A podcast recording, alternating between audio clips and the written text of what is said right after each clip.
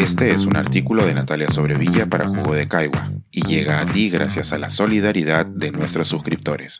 Si aún no te has suscrito, puedes hacerlo en www.jugodecaigua.pe.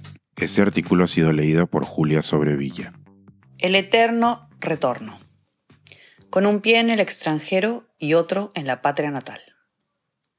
Una vez más estoy en el aeropuerto, de regreso a Lima. Este año he ido varias veces y así seguiré, nunca lejos por demasiado tiempo. Si bien llevo la mitad de mi vida viviendo fuera del Perú, hay algo en mí que nunca se ha terminado de ir y es posiblemente por eso que me duele tanto cuando en cada elección presidencial mis opiniones son consideradas menos válidas porque no vivo en mi país. Llevo años estudiando y reflexionando sobre lo que significa la identidad nacional, cómo se forma, qué significa para cada uno y cómo ha cambiado en el tiempo. No es una coincidencia que uno de los temas al que más tiempo le he dedicado ha sido a pensar en qué momento los peruanos se comienzan a identificar como tales. Mis primeros recuerdos no son del Perú. A los dos años me fui a Colombia con mi familia y con unas cuantas palabras en mi vocabulario. No estábamos exiliados, pero como le ocurrió a tantos peruanos antes y después, las circunstancias en el país no eran propicias para el trabajo de mi padre. Aprendí a hablar con esa tonada tan hermosa que tienen allá y la comida de mi infancia es el ajiaco santaferreño, la que recuerdo cuando realmente necesito volver a ser niña. Cada vez que lo pruebo, una cucharada de ese caldo aromático activa una máquina del tiempo que me transporta al jardín con árbol inmenso donde habitan mis primeros recuerdos.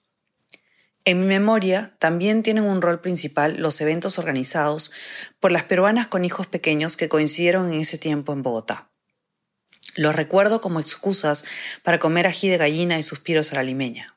O quizás me confundo, porque eran los platillos que preparaba mi mamá para el stand peruano en la Feria Internacional que se organizaba en un colegio británico en Ciudad de México, a donde nos mudamos cuando tenía seis años.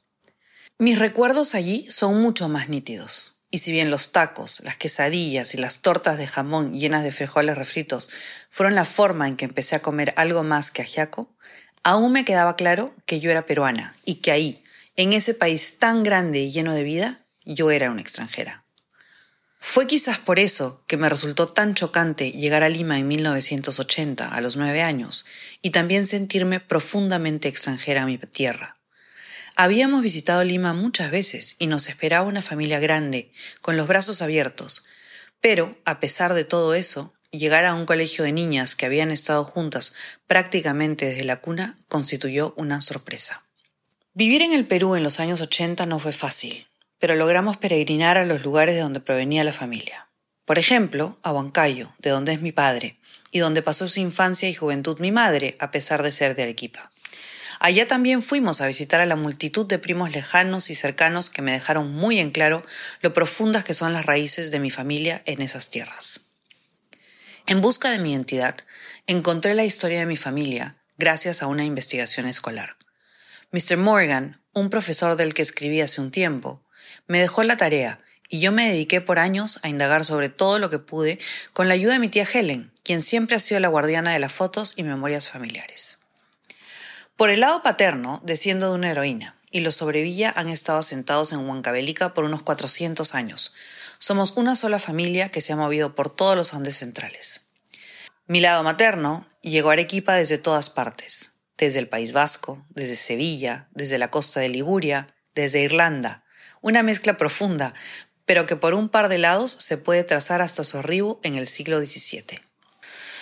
Una de las genealogías, la vasca, fue descubierta por el esposo de una prima que se pasaba horas estudiando las partidas de nacimientos que han digitalizado los mormones para poder convertir a todo humano que ha vivido con la esperanza de apresurar la segunda venida de Cristo. La otra, la sevillana, fue descubierta como parte de un proceso iniciado por unas primas de mi madre para recuperar la nacionalidad portuguesa, según el origen de judíos sefardíes. Y es así como cayó en mis manos una genealogía que prueba, sin lugar a dudas, que luego de trece generaciones soy descendiente de Juan Alemán, un judío converso que fue quemado en la hoguera, y de Beatriz Alemán, poca sangre, por su poca sangre católica, que huyó a Faro. ¿Qué significa esto para mi identidad? Bastante. Puede ser que tenga una variedad de pasaportes y que haya vivido en muchos lugares, incluso desde muy niña, pero eso no me quita lo peruana. Ser migrante es parte de la identidad nacional.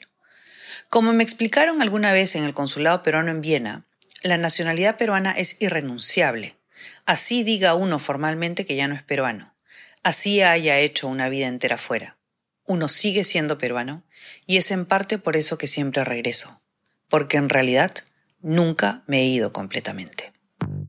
Este es un artículo de Natalia Sobrevilla para Jugo de Caigua y llega a ti gracias a la solidaridad de nuestros suscriptores. Si aún no te has suscrito, puedes hacerlo en www.jugodecaigua.pe.